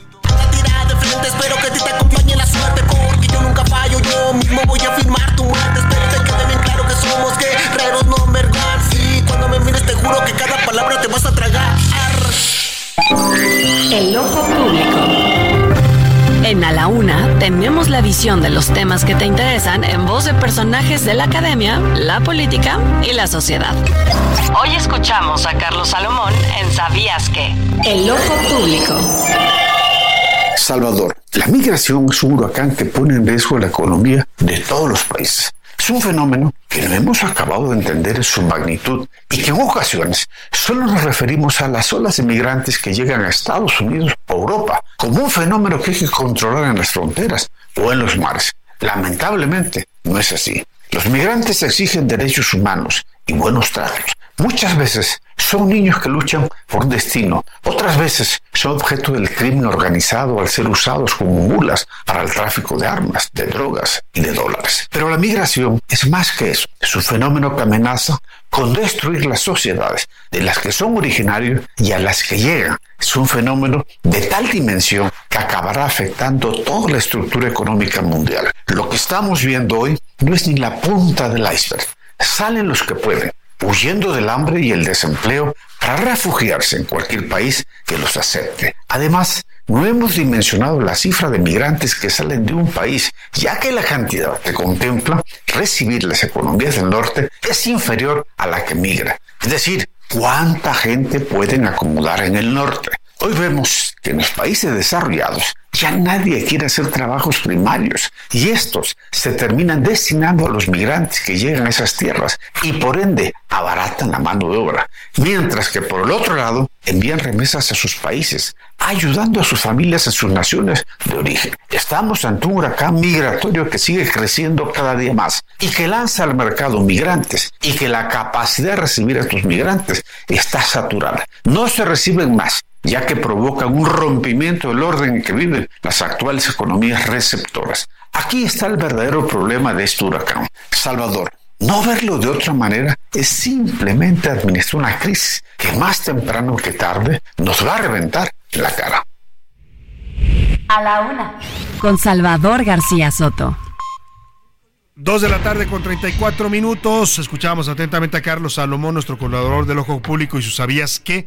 Y bueno, esto que llama él el huracán de la migración tiene toda la razón. ¿eh? El gobierno se ha desentendido ya de este fenómeno migratorio y siguen miles de personas transitando por varias ciudades. Veía en el istmo de Tehuantepec, por ejemplo, que hay una crisis ya de la cantidad de personas que les está llegando y que bueno, evidentemente por demandan servicios, demandan espacios donde quedarse, no tienen eh, pues instalaciones sanitarias, en fin, el tema de la migración y el gobierno pues parece que se desentiende de estos problemas hasta que nos estallan en la cara, como bien decía Carlos Salomón. Oiga, ¿cómo le va con los precios? Le preguntaba hace rato, me desvié un poco con lo del Black Friday y el Thanksgiving en los Estados Unidos, pero es que acaba de salir un reporte de la el INEGI, que dice que la inflación tuvo una variación de 0.63% y está ubicando la inflación anual al alza. Vuelve a subir la inflación a 4.32%. Ya no son aquellos 8%, pero lo grave es que todavía la mayor inflación la pagamos los mexicanos en los alimentos. Subieron los huevos, subió el tomate y subió la luz. Verónica Reynolds nos explica.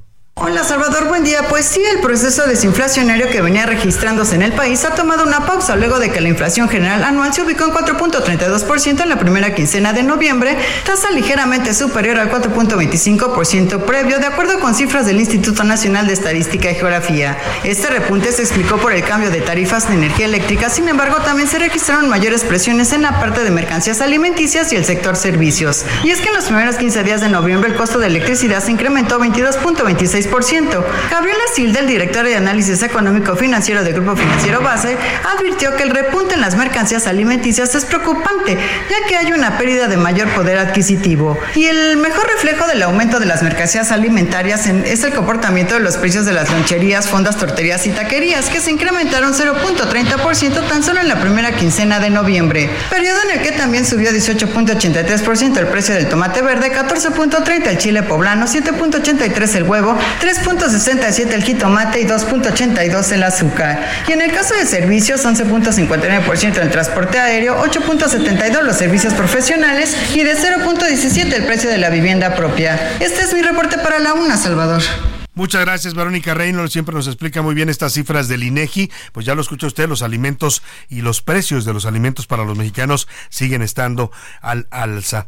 Oiga, hoy el Heraldo de México, en colaboración con Poligrama, publica una encuesta de preferencias electorales en la Ciudad de México rumbo a la elección de jefe de gobierno en 2024.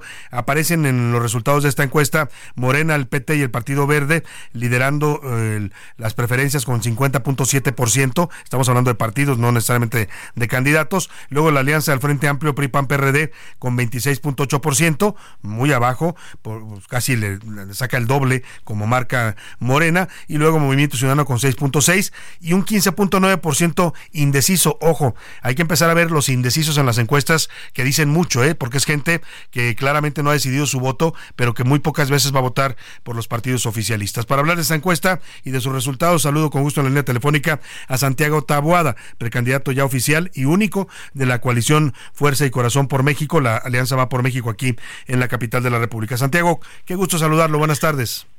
Don Salvador, ¿cómo estás? Mucho gusto en saludarte. un saludo a ti y a todo tu auditorio. Igualmente, muchas gracias. ¿Cómo ves estos números? Eh, como marca, parece que todavía Morena le está sacando mucha ventaja al frente opositor. Pues mira, Salvador, la, vamos ni a calificar ni a descalificar ninguna. Eh, ahora sí como dicen esta película ya la vimos en el 2021 en donde pues prácticamente nos ponían solamente encabezando dos alcaldías. Eh, me parece y eh, es una foto del momento. Nosotros estamos muy contentos porque nos ha recibido muy bien la gente sobre todo en el oriente de la ciudad donde hoy en día hay un están sumidos en una crisis de seguridad en una crisis de servicios mi querido Salvador.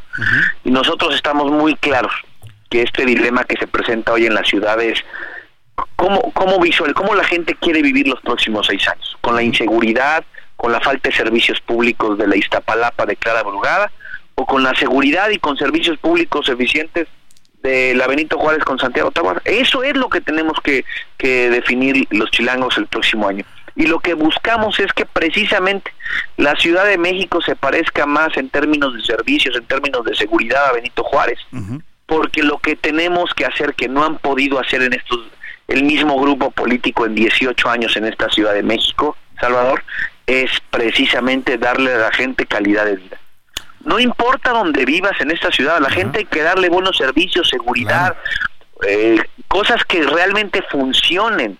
Y eso es lo que estamos eh, caminando en la ciudad. Nos, hemos tenido un extraordinario recibimiento, por ejemplo, en Iztapalapa, porque nos dicen una cosa que lo único que, que, nos pide esa gente es que cuando gobernemos la ciudad, Salvador, eh, sea igual de segura, eh, con buenas condiciones de calidad de vida como lo es en la Benito Juárez. Y eso se lo vamos a cumplir a la gente. Ahora, en estos recorridos que ha hecho usted por Iztapalapa, me dice que ha encontrado pues que hay deficiencia de servicios públicos. No dice la eh, ya precandidata también de Morena, Clara Brugada, que pues que hizo las cosas muy bien y que las utopías y que todo está muy bonito ahora en Iztapalapa es que hay que meterse a las calles de Iztapalapa, Salvador, como bien dices, porque pues las avenidas primarias sí las iluminó, pero adentro de las colonias, mira, colonias sin drenaje, colonias sin red de agua potable, eh, parques oscuros, parques, parques pintarrajeados.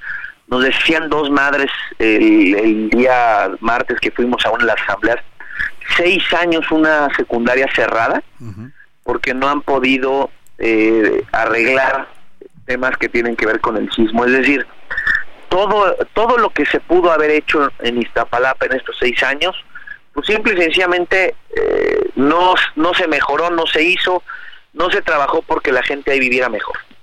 Y eso es algo que a la luz de los resultados, yo te puedo decir que hoy la respuesta que tenemos de los vecinos este de Benito Juárez y hoy la respuesta que tenemos eh, de los vecinos de Iztapalapa es que precisamente quieren un cambio en la Ciudad de México. Y ahí está Gustavo Madero, y ahí está Iztacalco, y ahí está eh, Venustiano Carranza. Muchas de esas alcaldías que hemos caminado y que estamos platicando con muchos vecinos, es que eh, ven como nosotros que a esta ciudad le urge un cambio y un cambio con futuro, Salvador. Santiago Tabuada, ya es usted precandidato formal, está, como nos cuenta, ya caminando la ciudad, sus calles, sus alcaldías. Eh, ¿Qué tanto le preocupa lo que pasó finalmente o lo que está diciendo el señor Adrián Rubalcaba, alcalde de Coajimalpa? Primero dijo que se iba del PRI cuando eh, decidieron eh, pues, seleccionarlo a usted como candidato único. Ahora dice que no, que va a impugnar el proceso. Sandra Cuevas también dice que va a blindar la alcaldía Cuauhtémoc, que no lo va a dejar entrar usted ni a ningún político oportunista. ¿Qué pasa con esto? ¿Le afecta o no le afecta en este arranque de campaña a Santiago Tabuada? De Mira, yo de, de, de, Adrián, como lo he dicho yo, este, será éxito, ¿no? Y, de esos temas no no me voy a distraer porque el objetivo, como lo dije en, semanas anteriores, mi querido Salvador, es que el enemigo no está no está aquí, el enemigo y el adversario está en Morena. Son ellos los que le quitaron a las mujeres de esta ciudad a las familias el seguro popular, las estancias infantiles, le arrebataron a muchos comerciantes la seguridad y hoy son eh, víctimas del derecho de piso en esta ciudad de la extorsión. Entonces, no, me voy a detener en, asuntos que tienen que ver con la clase política de esta ciudad, sino más bien lo que la gente quiere escuchar es quién le va a dar solución a tantos problemas de esta ciudad. Y, y así como fue en el 2021, tú lo sabes, Salvador, que hubo muchas salidas de personajes muy importantes en, su momento, como el alcalde Venustiano Carranza, como el alcalde de Milpalta, como el alcalde de, Coyoacán, y con esas salidas ganamos la Ciudad de México, porque hoy la gente está buscando eh, precisamente una solución a los problemas. Y tú sabes que esos vecinos, esos, esos chilangos que están participando y que quieren un cambio, son mucho más de los que formamos parte de un partido político. ¿Va a ir usted a la alcaldía Cuauhtémoc, aunque digan que no lo quieren dejar entrar? Pues vamos a recorrer las 16 alcaldías. Muy bien. Pues Santiago Tabada, estaremos siguiéndolo de cerca, arranca esta precampaña, lo vemos con una buena actitud echado para adelante, así es que pues estaremos eh, siguiendo de cerca esta precampaña que inicia usted por la conquista de la Ciudad de México. Muchas gracias. Muchas gracias, y echados para adelante porque vamos a ganar la ciudad el próximo año. Ahí está, muchas gracias. Le agradezco a Santiago Taboada, precandidato único de la coalición Fuerza y Corazón por México, así se denominó la alianza opositora aquí en la Ciudad de México. Oiga, rápidamente vamos a, a, platicar de, de, otros temas. Más adelantito aquí en la cabina vamos a conversar con dos integrantes de, usted los va a ubicar perfectamente. Vamos a hablar con Tino que fuera el líder de Parchís, aquella, aquel grupo infantil de los años 80, y también con uno de los integrantes de los Chamos, que también fueron un grupo muy popular en aquella época, Gabriel, integrante de los Chamos, que viene aquí a la cabina, porque vamos a hablar con ellos de un espectáculo que se llama La Culpa, es de los 80, que están coordinando varios de los que participaron en aquellas bandas juveniles e infantiles y de adolescentes en los años 80. En un momento más platicamos de eso, por lo pronto le informo el tema de las afores, esté usted pendiente de su siempre se lo recomiendo porque es dinero que usted ha ahorrado y que en muchos casos la gente se desentiende, ¿eh? ni siquiera sabe cuánto tiene, ni dónde está su Afore, quién se lo administra, cuánto le cobran de comisiones. Bueno, pues la pelea por las Afores eh, contra el tope de 0.57% de comisión sobre los saldos de los clientes se va a definir en la Suprema Corte de Justicia. Esto luego de que un juez federal, el juez Ramón Lozano Bernal, determinara ante quejas de pues beneficiarios de las Afores que este límite es inconstitucional. Iván Márquez nos cuenta. La disputa de las Afores contra el tope de 0.57% de comisiones referente a los saldos de los clientes se definirá ni más ni menos que en la Corte. Y es que el juez federal Ramón Lozano Bernal amparó a la Foresura contra dicho tope, aunque la Suprema Corte admitió a trámite el 19 de octubre los recursos de revisión. Señaló que se trata de un límite inconstitucional, ya que al cobro de comisiones de las administradores de fondos para el retiro fue impuesto a través del Congreso por una reforma legal en diciembre de 2020. En ese entonces se ubicaban hasta en 1.10%. Lo que se cuestiona es que el tope de ingreso es basada en promedios extranjeros de Estados Unidos, Colombia y Chile, lo que es arbitraria, ya que se desconoce la operatividad y gastos en los que incurre las afores de nuestro país. Cabe recordar que en noviembre del 2020, la COFE se dio a conocer que se trata de un criterio injustificado el comparar cifras con otras naciones, ya que son distintos números de cuentas, saldos, tipo de regulación, grado de educación, entre otros más. En la Suprema Corte de Justicia de la Nación, los recursos de revisión fueron turnados a la segunda sala, donde por cierto, la ministra Yasmín Esquivel mostrará proyectos de sentencia durante los primeros tres meses del próximo año. Así, la pelea de Afores contra el tope de 0.57%. Para la una con Salvador García Soto, Iván Márquez. A la una con Salvador García Soto. Canta chamo, canta chamo,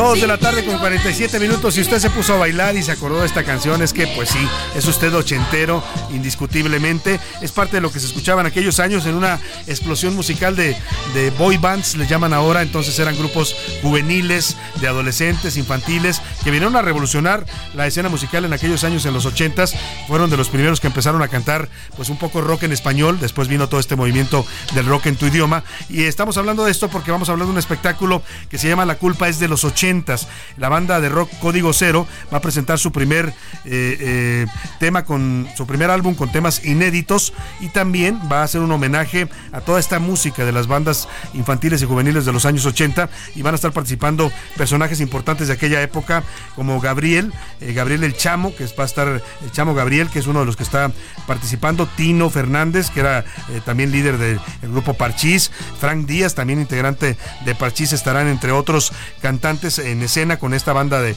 Código Cero, haciendo un homenaje a la música de los ochentas. Aquí está con nosotros en la cabina el Chamo Gabriel. Bienvenido, Chamo, ¿cómo estás? Súper contento de estar aquí contigo, Salvador. Súper emocionado de estar aquí en el Heraldo y en tu programa a la una, cuando ya son casi las dos, ¿no? Ya, Dos casi y son- media. ya van a ser casi las tres. Casi las Chamo. tres de la tarde. Oye, nos acompaña y se va a unir a esta conversación vía telefónica Tino Fernández, al conocido como Tino de Parchís. ¿Cómo estás, querido Tino? Un saludo. ¿No me escucha? ¿Tino? ¿Qué tal? Buenas tardes, Salvador, Gabriel. Eh, aquí casi las 10 de la noche, ¿eh? Ah, ¿estás en, ¿estás en España todavía, en Madrid? En Barcelona. En Barcelona. Estás en Barcelona. Ya En Barcelona, en Barcelona. Ya es noche para ti, eh, Tino. Pues vamos a conversar de este espectáculo contigo y con eh, el chamo Gabriel. Platíquenos qué es lo que van a proponer en este espectáculo de la culpa es del- de los ochentas. Empezamos con Tino en la línea Sí, vamos a empezar con Tino. Y ahora platicamos con, con Gabriel. Tino, cuéntanos qué va a ver la gente y sobre todo para aquellos que amaban la música de los chamos, de Parchís, de toda esa generación. Bueno, pues lo primero de todo, Salvador, apuntar que yo estoy muy honrado ante la invitación que nos ha hecho Código Cero a través de su cantante, de Hervey, que eh, es un poco el, precursor de todo esto. Es un concierto de código que eh, ha querido que participen pues eh, las influencias que tuvieron ellos de pequeñitos. Él hoy es un profesor de escuela, aparte de un líder de una banda rock pero que fue, al, al ser pequeñito pues escuchaba Parchir, escuchaba a los Claro. chamos y ha querido en esa presentación que hacemos en el lunario del Auditorio Nacional pues rodearse de amigos y de la música que le influyó de pequeñito. Y entonces yo estoy encantadísimo de poder compartir eh, escenario con, con amigos, con amigos de verdad y además con un montón de gente pues nostálgica que, que, pues va a querer estar bailando y cantando las canciones que interpretamos desde hace pues 40 años. 40 años, Tino, ya no digas tantos que yo bailaba y cantaba las canciones de Parchís. Ya te contaré, tuve incluso un grupo que imitaba a Parchís y yo hacía a tu personaje. ¿Qué, ficha eras tú? Yo era la ficha roja, era, era justamente ah, eh, Tino. Pero, a ver, Chamo, cuéntanos, es un día muy especial para los mexicanos, el 12 de diciembre, este concierto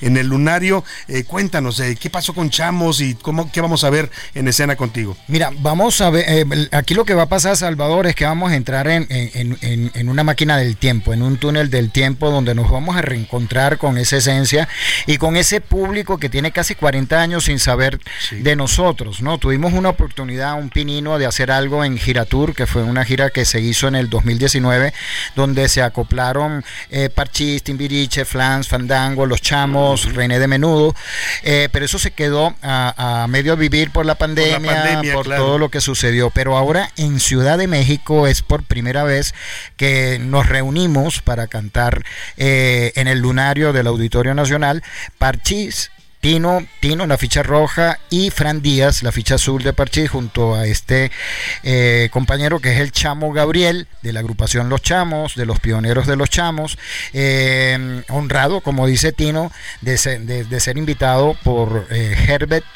a través de Código Cero, y hay mucha emoción. ¿Por qué? Porque también vamos a fusionar y vamos a cantar algunos covers que, nos enlazan y nos llevan también a, ese mundo de los 80.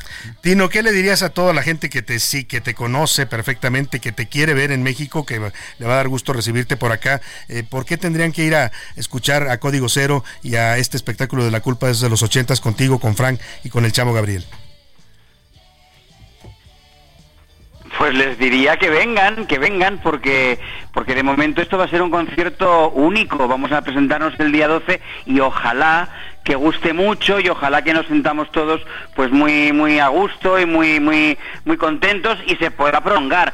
Pero de momento es algo eh, único como digo repito nos vamos a presentar el día 12 y ojalá que nos podamos ver pues pues pues con, con las gradas llenas y que todo el mundo se lo pase tremendamente bien porque es la idea. O sea a mí cuando Herbie me dijo oye mira que hay esta posibilidad y tal y yo pensé, digo, pues voy a pasármelo bien, voy a pasármelo bien con amigos, con gente que quiero, con gente que ya he compartido escena, como apuntaba Gabriel en Giratur, y, y con Jerebe, pues, pues de hace un montón de años que tuvo a bien componernos unas canciones tanto a Frank, a la ficha azul como a mí, que grabamos en Madrid y que vamos a, cantar precisamente eh, el, día del concierto, el 12 de diciembre en, el Lunario. O sea, que, que venga todo el mundo, que venga todo el mundo, porque no sé si se repetirá. Exactamente. Venga, venga. Que vayan eh, todos al Lunario el 12 de diciembre. Mira, Salvador, ¿sí? algo importante que antes que, no, que nos cuelguen aquí, eh, importantísimo, vamos a tener una convivencia el día 11.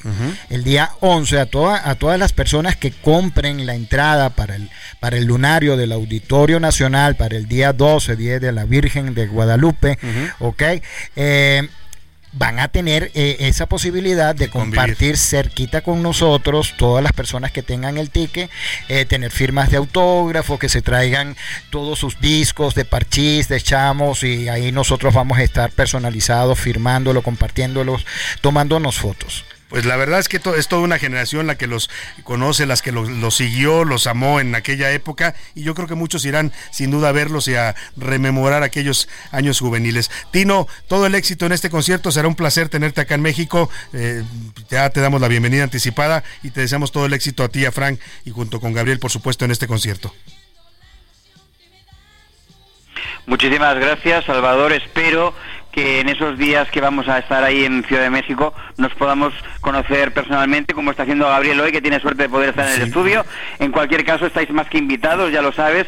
Y a México, pues eh, mi amor eterno y mi agradecimiento por siempre, porque eh, buena parte de los momentos más felices de mi vida han sido con ellos y ha sido en ese maravilloso país. Con lo cual, gracias y nos vemos el 12 en el lunario. Acá nos vemos, Tino Chamo. Ok, bueno, me despido. Gracias, Salvador, por esta oportunidad. Me quedan tres segundos solamente para decirles adiós. Los espero. El lunario Auditorio Nacional, día 12, de diciembre. Chamos, 8 de la noche y mañana les vamos a regalar boletos a nuestro público. Código cero. Gracias, Chamo. Un gusto tenerte aquí. Gracias a Tino. Nos despedimos de usted. Que pase una excelente tarde. Provecho. Aquí lo esperamos todos mañana a la una. Por hoy termina a la una con Salvador García Soto. el espacio que te escucha, acompaña e informa. A la una, con Salvador García Soto.